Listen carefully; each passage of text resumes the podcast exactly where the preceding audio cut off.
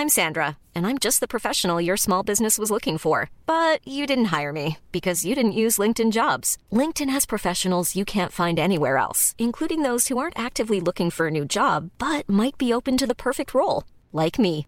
In a given month, over 70% of LinkedIn users don't visit other leading job sites. So if you're not looking on LinkedIn, you'll miss out on great candidates like Sandra. Start hiring professionals like a professional. Post your free job on linkedin.com/people today. Porque el mundo actual no se entendería sin la economía y los negocios.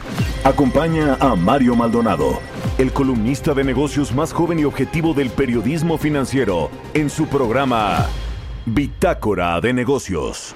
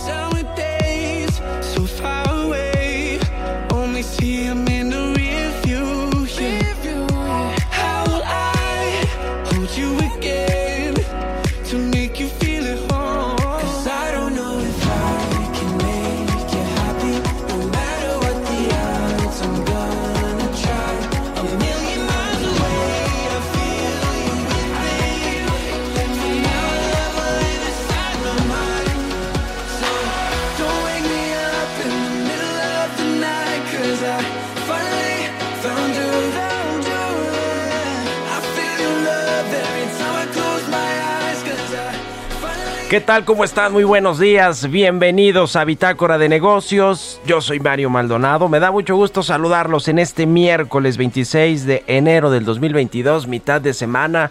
Son las 6 de la mañana con 5 minutos y estamos transmitiendo en vivo como todos los días tempranito aquí en la cabina de El Heraldo Radio.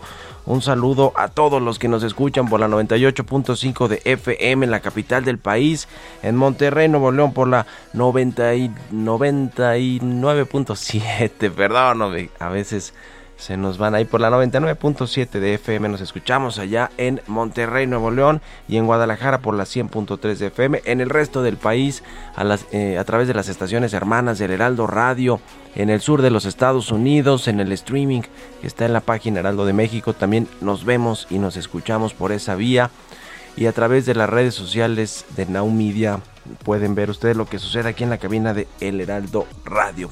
Comenzamos este miércoles con un poco de música antes de entrarle a la información. Esta semana escuchamos canciones nuevas de este 2022. A, a pocos días de que termine el primer mes del año, enero. Se llama esta canción Don't Wake Me Up. Es de Jonas Blue con una banda que se llama Why Don't We. Es un productor de ventas multiplatino, este Jonas Blue, que comenzó el año con un nuevo proyecto de colaboraciones centrado en los temas de unidad y positividad a través de la colaboración global. Esta canción, que se llama Don't Wake Me Up, es en colaboración con el grupo de pop estadounidense Why Don't We. Así que vamos a estarla escuchando este miércoles y le entramos ahora sí a la información. Vamos a platicar con Roberto Aguilar los temas financieros más relevantes. Los mercados revierten pérdidas. La Reserva Federal confirmaría escenario de tasas de interés.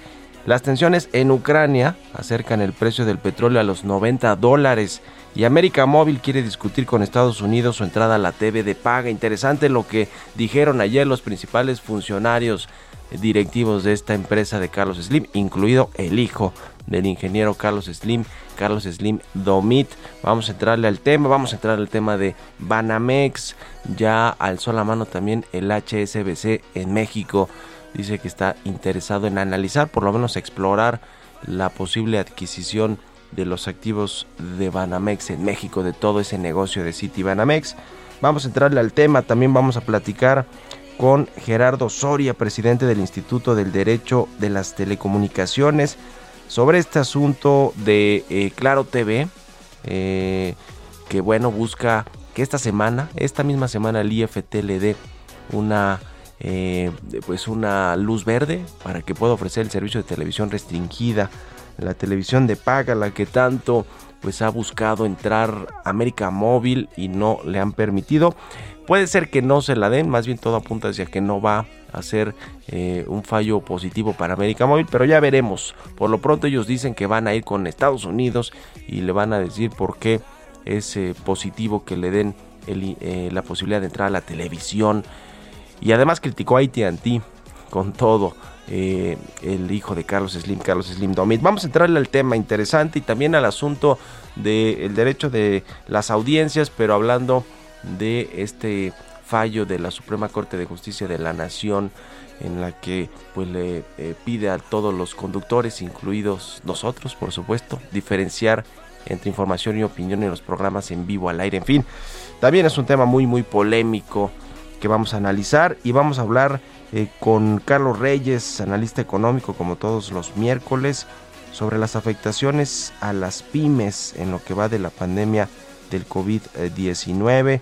Vamos a eh, platicar también, hablar sobre el tema del COVID-19. Johnson Johnson espera gastar hasta 3.500 millones de dólares por ventas de su vacuna contra el COVID-19 y cómo va la pandemia en México y la economía ahora que el Fondo Monetario Internacional también recortó la expectativa de crecimiento de México para este año. Le vamos a entrar a todos estos temas aquí en Bitácora de Negocios, así que quédense con nosotros en este miércoles 26 de enero. Nos vamos con el resumen de las noticias más importantes para comenzar este día con Jesús Espinos.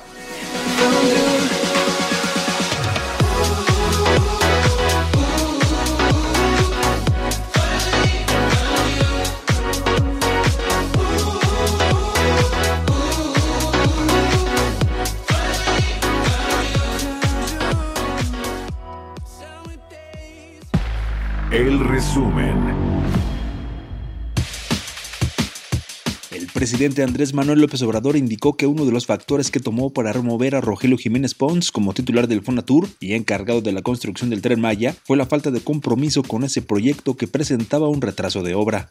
Lo lamentamos mucho, nos da pena, pero por encima de todo está el interés superior, el interés del pueblo y de la nación. Y nosotros tenemos un compromiso con la transformación del país. O sea, podemos querer mucho a una persona, pero si esa persona este, no se aplica, no se entusiasma, no tiene las convicciones suficientes, no internaliza de que estamos viviendo un tiempo histórico, un momento estelar en la vida pública de México, un tiempo interesante. Y ahora, por eso, Javier May, al tren May, porque en diciembre del año próximo vamos a inaugurar el tren Maya. Desde Colombia, en su participación en la reunión del Consejo de Ministros de Finanzas de la Alianza del Pacífico, el secretario de Hacienda y Crédito Público Rogelio Ramírez de la O aseveró que los principales riesgos de la región y de México son la presencia de nuevas variantes del COVID, los limitados espacios fiscales y las altas tasas de inflación derivadas de desajustes entre la oferta y la demanda. El Fondo Monetario Internacional recortó su pronóstico de crecimiento para México a 2.8% desde 4% anticipado en octubre de 2021. Para 2023 el FMI prevé que el crecimiento del Producto Interno Bruto de México crezca 2.7%, 0.5 puntos porcentuales más de lo que había pronosticado anteriormente.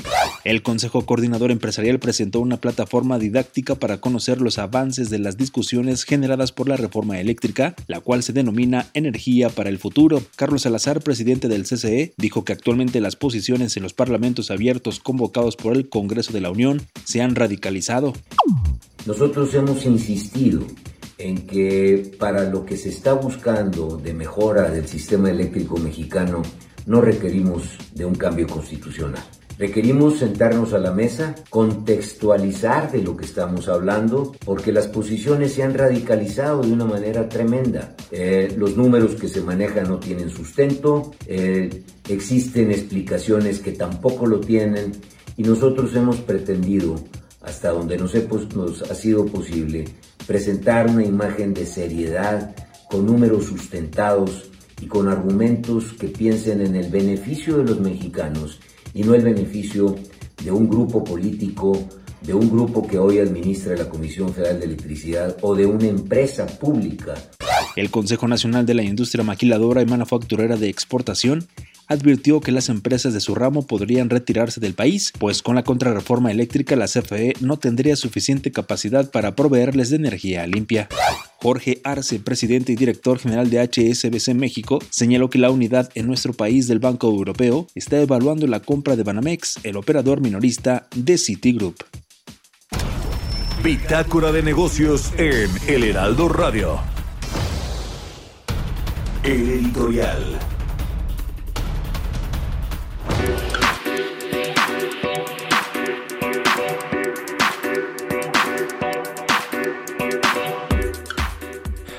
Bueno, pues ahí escuchábamos a Carlos Salazar Lomelín, el todavía presidente del Consejo Coordinador Empresarial, que por cierto en este foro de eh, que ayer presidió Carlos Salazar ya como una de sus últimas actividades como líder de pues, los empresarios de la iniciativa privada, vamos a decirlo así, dijo que se siente desgastado de haber estado al frente del CCE eh, todo este tiempo, estos que será casi pues tres años, ¿no? Prácticamente lo que va del sexenio del presidente López Obrador.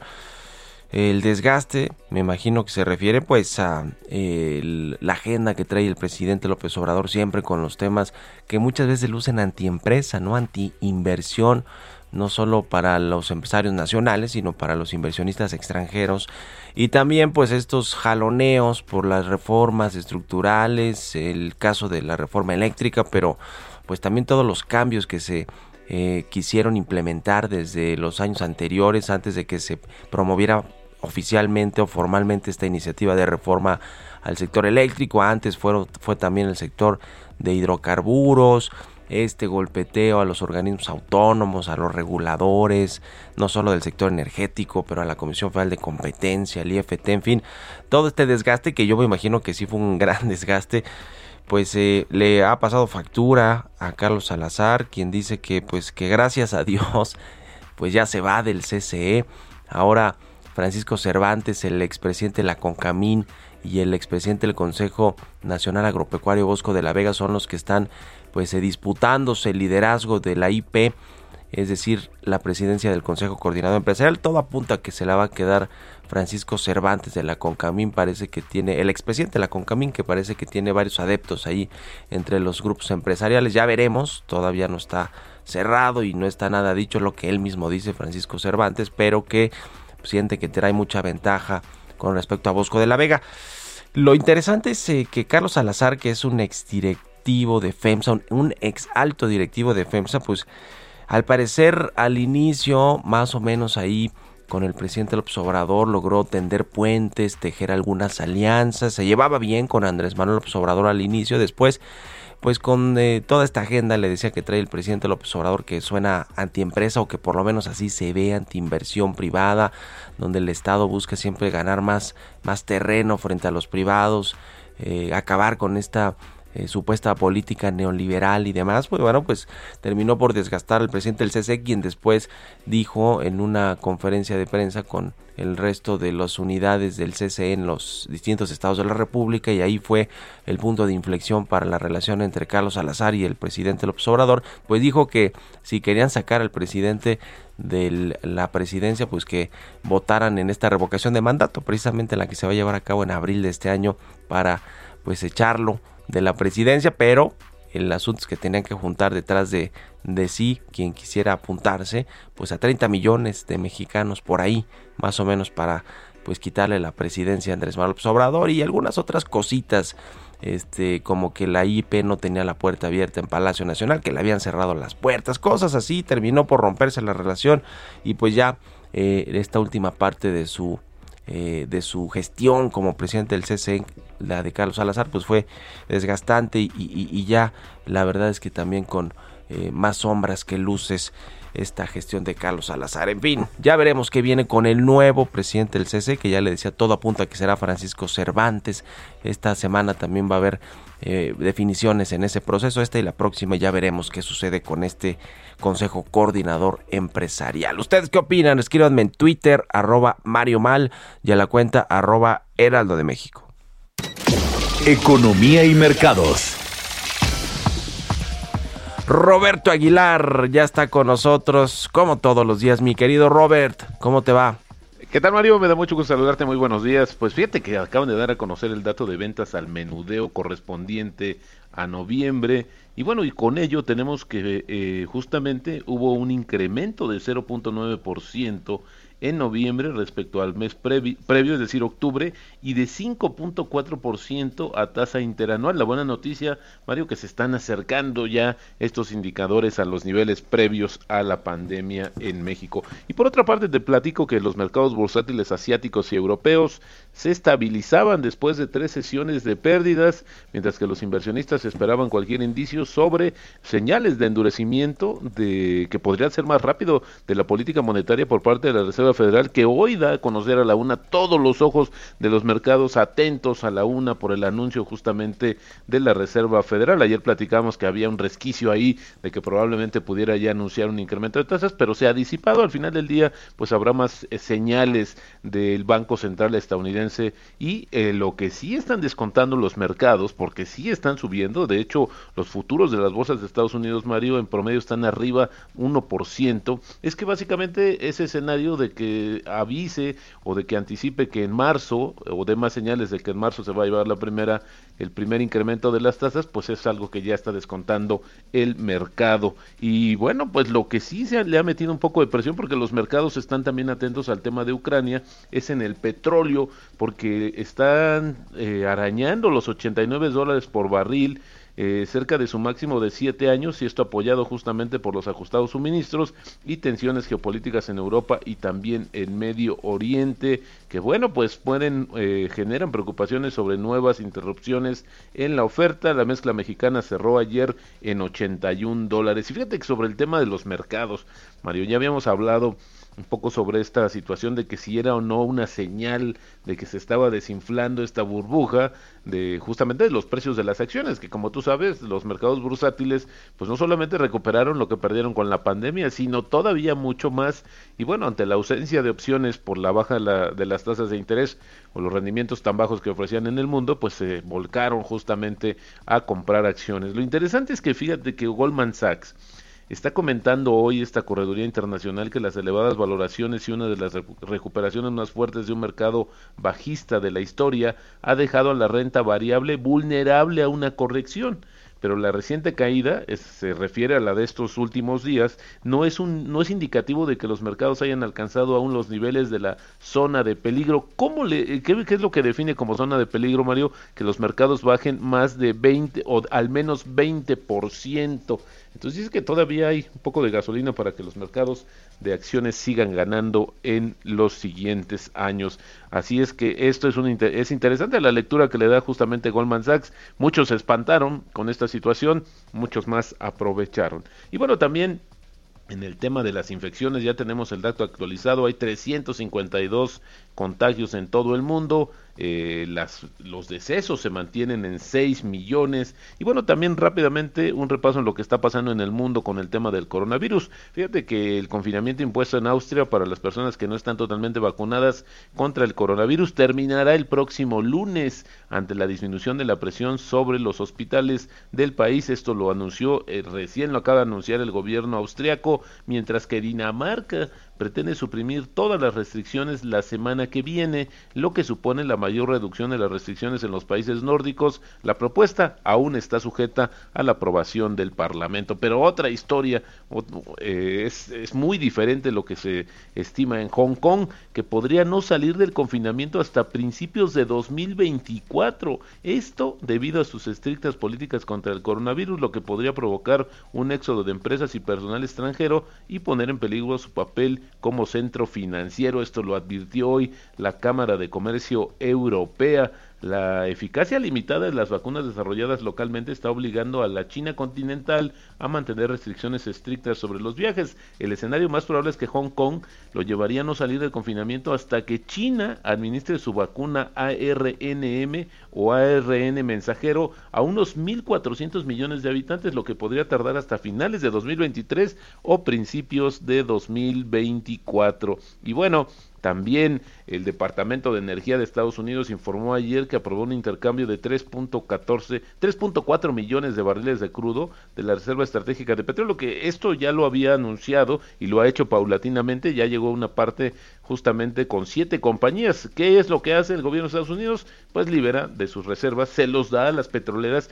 con un compromiso de que los regresen en un determinado tiempo. Y bueno, también rápidamente te comento el tema de eh, pues el Fondo Monetario Internacional, Mario, que ayer también eh, advirtió y solicitó ya que El Salvador abandone el Bitcoin como moneda de curso legal. Allá hay ciertas, más bien hondas diferencias entre el Fondo Monetario Internacional y el presidente salvadoreño y bueno, eso es lo que está sugiriendo. Eh, Microsoft ayer dio a conocer sus datos, su reporte financiero que superó las expectativas básicamente por la mayor demanda de los servicios en la nube y el tipo de cambio cotizando en 20.57. Ayer marcó un, máximo de 20.69.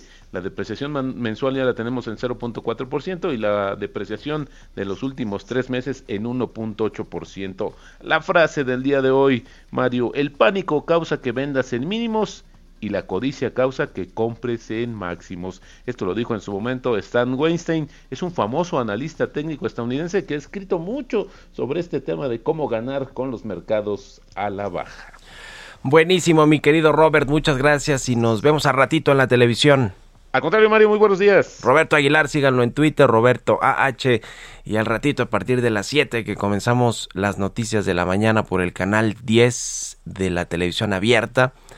También está ahí Roberto Aguilar con los temas financieros y económicos. Son las 6 con 24 minutos. Vamos a hacer una pausa rapidísima y volvemos con más aquí a Bitácora de Negocios.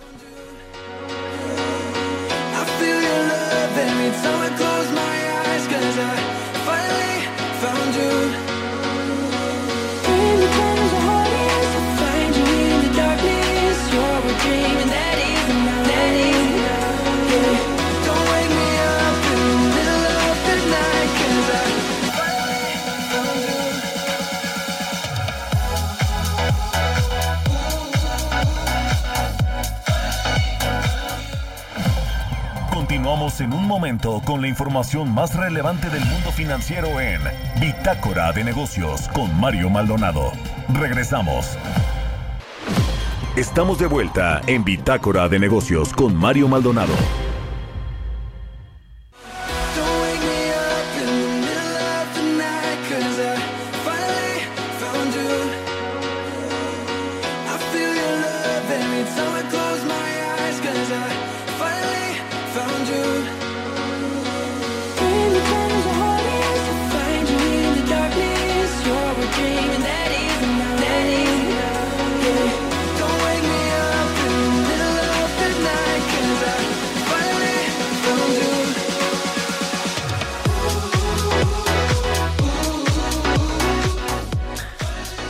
Ya estamos de regreso aquí en Bitácora de Negocios. Son las 6 de la mañana con 30 minutos, tiempo del centro de México. Regresamos escuchando un poquito de música antes de entrarle a la información en esta segunda parte del programa. Estamos escuchando una canción de Jonas Blue y la banda de pop estadounidense Why Don't We.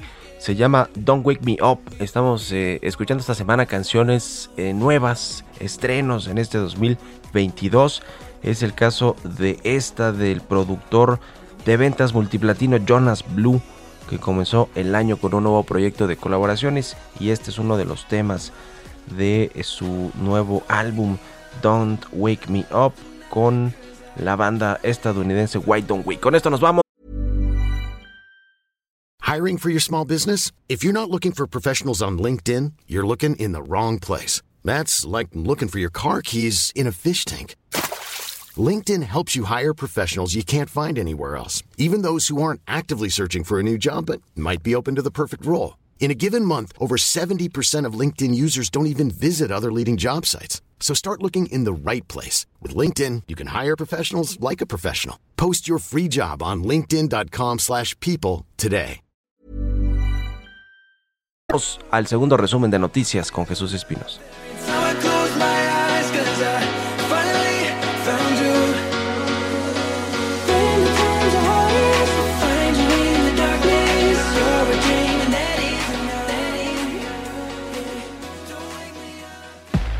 El resumen. Gabriel Llorio, subsecretario de la Secretaría de Hacienda, informó a través de su cuenta de Twitter que México presidirá la Alianza del Pacífico para este 2022. Comentó que nuestro país buscará dar continuidad al trabajo que se realiza en el sector de finanzas, así como mantener el diálogo en la región. Raquel Buenrostro, jefa del SAT, indicó que ante la desaceleración económica del país y lo que implica esta en términos recaudatorios, el Servicio de Administración Tributaria trabaja en medidas adicionales y su apuesta más importante es el complemento cartaporte. Por otro lado, Buenrostro descartó que la dependencia a su cargo tenga despachos favoritos o que recomiende a alguno. El SAT no recomienda despachos. Nosotros no tenemos despachos favoritos. Y como ahorita otra vez está corriendo mucho el rumor de despachos que se están presentando a nombre del SAT, les avisamos a los grandes contribuyentes que cuando vengan para ver un caso, la primera vez no puede, no vamos a recibir a despachos solos. Tiene que venir el despacho acompañado de un miembro de una empresa, ya sea el director general de la empresa, el director de finanzas o el gerente de impuestos, el gerente fiscal, o bien los socios, pero no vamos a revisar, en- en- por vez primera no vamos a recibir ningún despacho solo. Luego de que se anunció la venta de Citibanamex, el Servicio de Administración Tributaria va a vigilar que la empresa no esconda las ganancias a la hora de pagar impuestos. Revisará las designaciones de gasto para evitar que la empresa erosione las ganancias de la venta. De acuerdo con la Dirección de Análisis Económico, Cambiario y Bursátil del Grupo Financiero Monex, en 2022 la tarifa eléctrica podría registrar un incremento de 1.7% y la demanda de energía un aumento de 1%, ambos respecto al año pasado. Pilotos de Aeromar decidieron aplazar el estallamiento de huelga que tenían programado para este martes, ahora para el 2 de febrero. Así lo informó la Asociación Sindical de Pilotos Aviadores. Entrevista.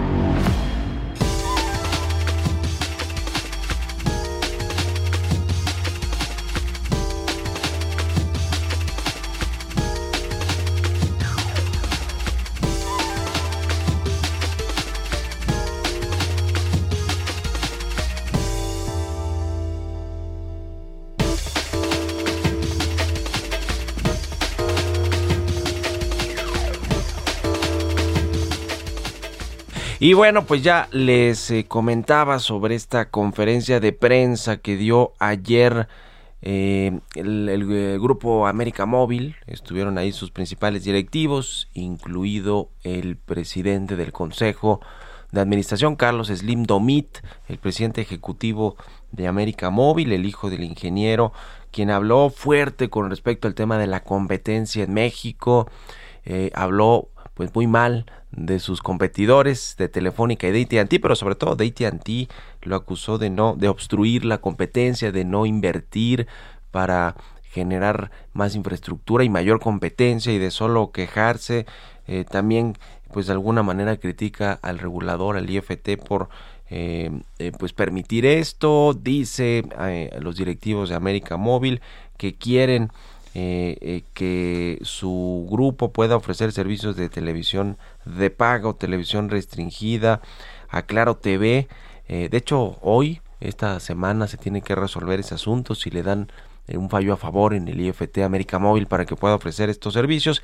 Y pues dice que si no, van a ir a Estados Unidos a pues explicar y solicitar que se abra la competencia aquí en México. En fin, es todo un asunto importante esto de América Móvil, toda vez que sigue siendo pues un actor económico preponderante, es decir, eh, un jugador dominante del sector de las telecomunicaciones.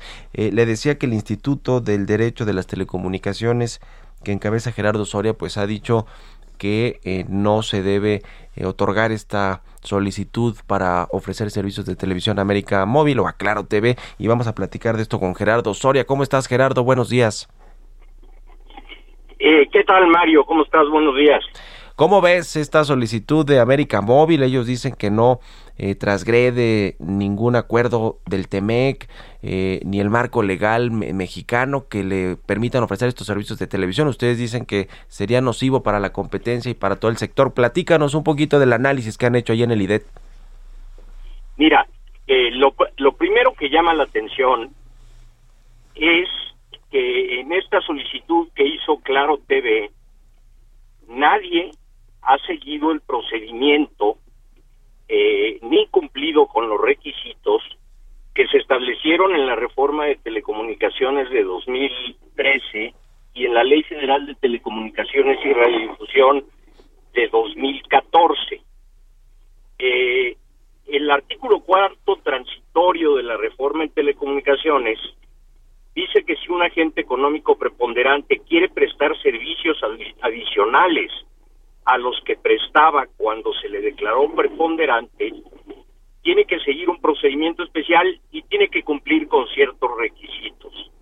Los requisitos los establece la Ley Federal de Telecomunicaciones y Radiodifusión y unos lineamientos para la autorización de servicios adicionales que emitió el IFETEL también en 2014. Eh, los requisitos son básicamente tres. Que el preponderante esté en cumplimiento de la ley de telecomunicaciones y de la ley federal de competencia económica. Dos, que el preponderante esté en cumplimiento efectivo de todas las medidas de preponderancia que se le hayan impuesto. Y tres, que no se pueda correr el riesgo de que con la autorización del servicio adicional el preponderante incremente su participación en el sector por encima del porcentaje que tenía en el momento en que se le declaró preponderante. Esto es lo que dice la Constitución, la ley y los lineamientos. Eh, parece que pues no cumplen no cumplen los requisitos eh, en materia de obligaciones de preponderancia se les han impuesto sanciones eh, por incumplir con algunas de ellas y sobre todo el requisito de que no se corre el riesgo de que incremente su participación en el sector es un requisito muy difícil de cumplir porque todo indica que sí la va a incrementar. Entonces, pues se trataron de ir por la puerta de atrás hicieron como que la Virgen les habla y solicitaron una autorización, más bien una concesión única para una empresa de reciente creación que se llama Claro TV. Y el IFETEL está analizando si le autoriza o no la concesión única a Claro TV, con la cual podría prestar servicios de televisión restringida. Sí. Pero nada de este procedimiento ha seguido lo establecido en la Constitución y la ley. Eh, ¿Cuándo tiene que definir el IFT este asunto, dar el fallo positivo para que se ofrezcan estos servicios por parte de Claro TV o negativo para que América Móvil no pueda dar televisión restringida? Mira, es muy interesante porque ya lo han ya lo han intentado dos veces anteriores. Primero en una prórroga de una concesión de una subsidiaria sin importancia de Telcel Querían que se les diera una concesión única y se les negó. Después, Telmex solicitó que se le autorizara a prestar servicios de televisión, pero se encontraron con que tenían que cumplir con todos los requisitos que te acabo de señalar. Y la última, que es este intento de Claro TV. Aparentemente lo van a analizar en el pleno del IFETEL el día de hoy y deberían de resolverlo el día de hoy. Ok. Es decir, que hoy podríamos saber si esta tan ansiada eh, solicitud de América Móvil para dar televisión en México y que no se lo permite, o pues en teoría no se lo permite el título de concesión de Telmex, pues es si es realidad o no. Eh, ayer hubo una conferencia, ya hacía yo referencia de, esto, eh, por parte de los directivos de América Móvil, en, el, en la que entre otras cosas pues criticaron a su competencia, a AT&T, de no invertir, de no desplegar infraestructura, de eh, no eh, pues aumentar su red de telecomunicaciones, en fin, todo este asunto, aunque creo que sí les ganó con el 5G, ¿no? A los de América Móvil, pero eh, dicen también que pues están en su derecho de exigir esta, esta concesión o este permiso para ofrecer televisión restringida en México y que si no, van a ir a Estados Unidos a explicar por qué sí eh, sería más competitivo el mercado de telecomunicaciones en México con esta entrada de América Móvil.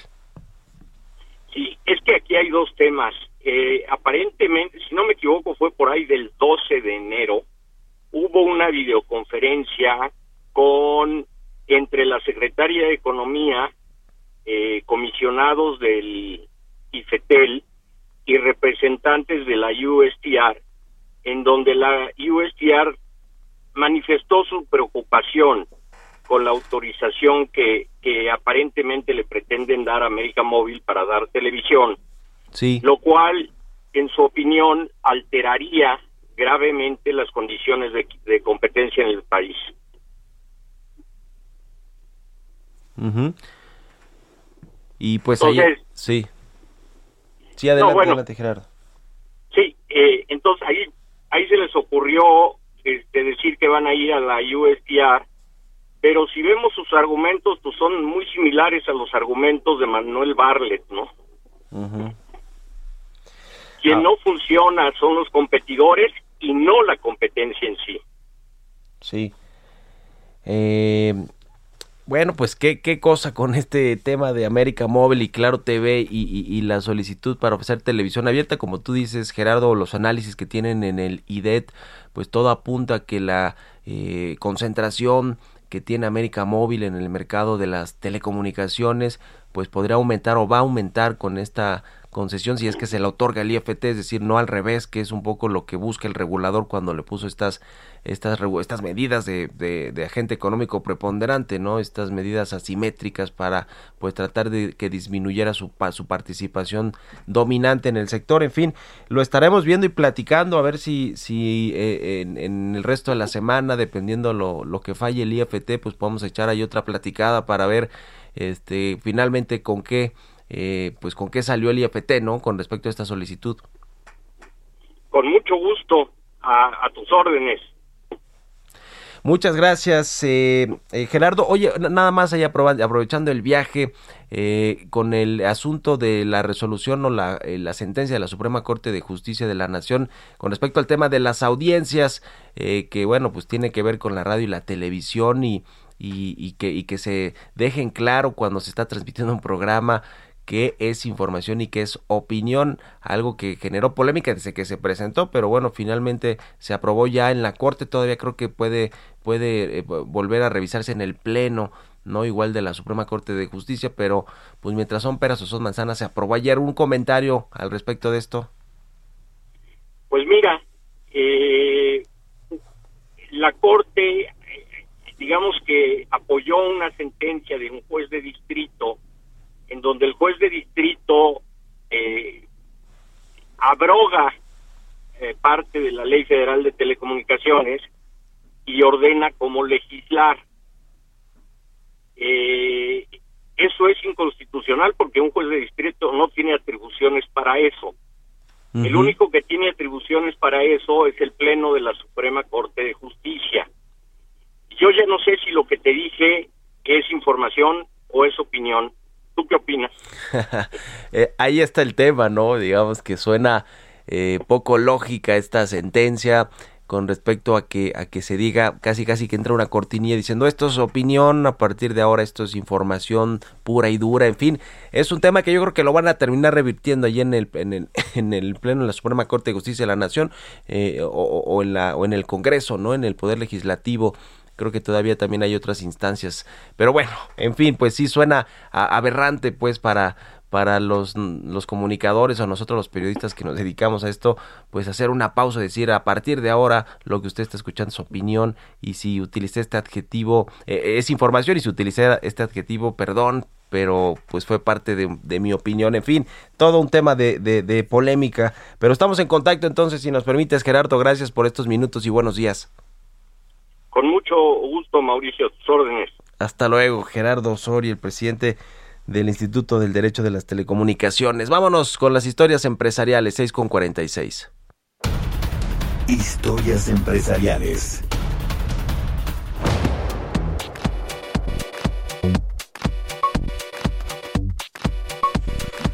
La empresa farmacéutica Johnson Johnson estimó ingresos entre 3.000 y 3.500 millones de dólares provenientes en este año por su vacuna contra el COVID-19. Las farmacéuticas siguen generando ingresos y ganancias por la vacuna que, bueno, finalmente pues es un desarrollo que al que ellos le invirtieron, le apostaron las eh, empresas farmacéuticas y ahora pues están generando sus eh, dividendos, ¿no? sus ganancias pues muy legítimas. Vamos a escuchar esta pieza que presenta mi compañera Giovanna Torres. En un comunicado, Johnson Johnson estimó este martes ingresos de entre 3.000 y 3.500 millones de dólares por su vacuna contra el COVID-19 para este 2022, por arriba de los 2.390 millones de dólares que generó el año pasado, lo que se traduce en una mayor demanda y menos problemas de manufactura. Detalló que estos ingresos aumentarían 46%, aunque para la vacuna de una sola dosis, cuyos requisitos de almacenamiento facilitan su distribución a personas que viven en áreas apartadas ha tenido retrasos de suministro en Estados Unidos y Europa. Las estimaciones de Johnson Johnson tienen lugar en un momento en que la compañía trata de separar su unidad de productos de salud para el consumidor para enfocarse en equipos médicos y negocios farmacéuticos. Calculan que las contribuciones de la vacuna contra el COVID-19 integren una pequeña parte de las ventas generales de Johnson Johnson, ya que la empresa la vende a un precio sin fines de lucro. Por otro lado, Pfizer y BioNTech iniciaron los ensayos clínicos para probar una nueva versión de su vacuna diseñada específicamente para atacar la variante Omicron. El CEO de Pfizer anunció que de estar listo el químico, podrían solicitar la aprobación regulatoria de la vacuna en marzo. Para Bitácora de Negocios, Giovanna Torres. Mario Maldonado en Bitácora de Negocios.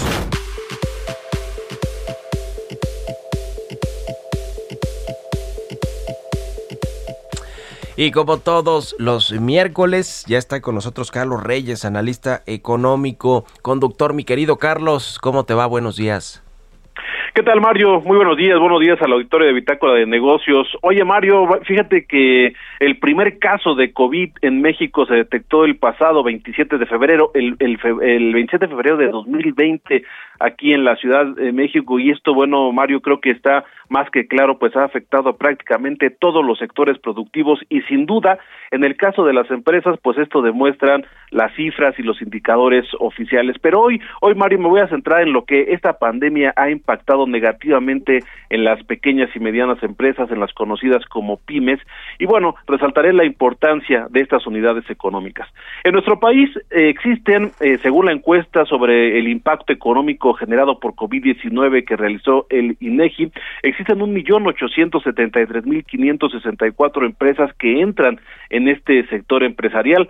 Las pymes generan setenta y dos por ciento del empleo y aportan más del cincuenta por ciento del Producto Interno Bruto en México. Es decir, en este momento no se podría entender el funcionamiento de la economía mexicana sin la presencia de este tipo de unidades económicas. Sin embargo, bueno, Mario Auditorio, pues no podemos evitar referirnos a lo que la pandemia ha dejado en, lo, en las pymes y bueno, de acuerdo con este análisis realizado por el INEGI, el 85.5% de estas empresas ha tenido algún efecto negativo por la pandemia. En cuanto al porcentaje de este tipo de unidades económicas afectadas en lo que se refiere solamente a los ingresos, bueno, estos son 73.8% de las empresas. Ahora, ¿cómo ha afectado en rubros específicos la demanda a las pymes? Bueno, la demanda de sus bienes y servicios ha disminuido en 50% desde que apareció el primer caso de COVID y bueno, la escasez en insumos y productos está aumentado 29%.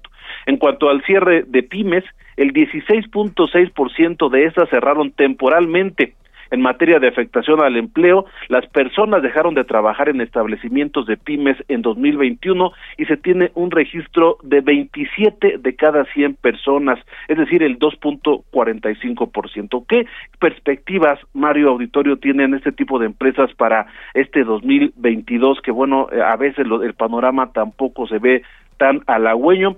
Bueno, pues ahora eh, las empresas, el porcentaje de pymes que espera que registrar un crecimiento a diferencia de 2020 y 2021 es el 91.7%, es decir, hay optimismo en cuanto a los empresarios de este sector. El 41.7% de las pymes tiene contemplado ampliar sus ventas y el 33.3% también considera incrementar sus ventas internacionales.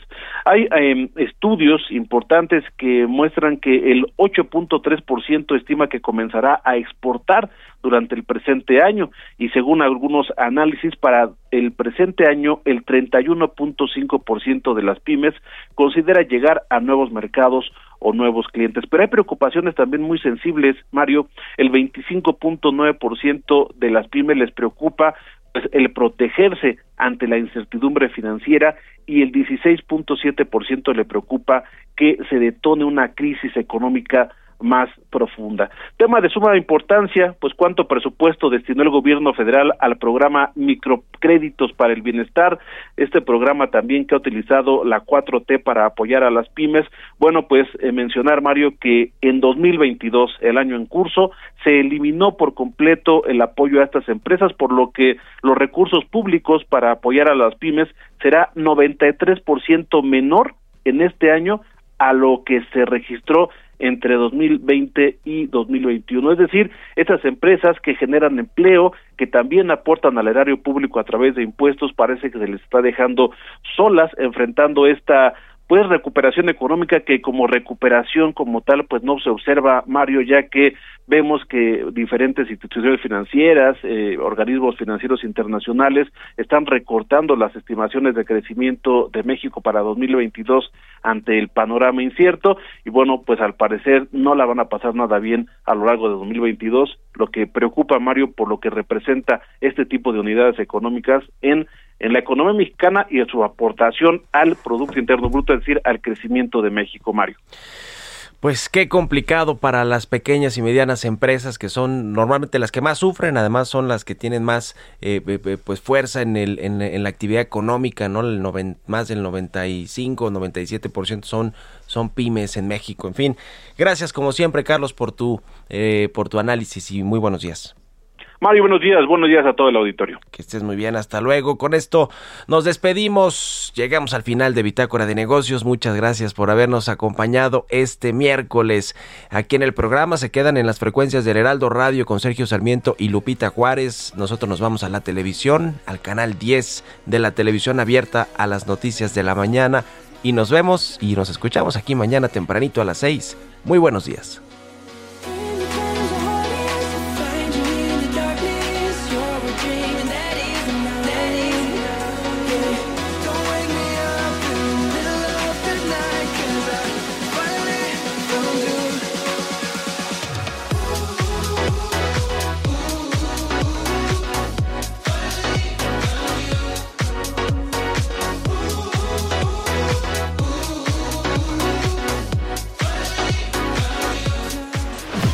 Fue Bitácora de Negocios con Mario Maldonado, donde la H suena y ahora también se escucha una estación de Heraldo Media Group. Mom deserves the best, and there's no better place to shop for Mother's Day than Whole Foods Market. They're your destination for unbeatable savings, from premium gifts to show-stopping flowers and irresistible desserts. Start by saving 33% with Prime on all body care and candles. Then get a 15-stem bunch of tulips for just $9.99 each with Prime. Round out Mom's menu with festive rosé, irresistible berry chantilly cake, and more special treats. Come celebrate Mother's Day at Whole Foods Market.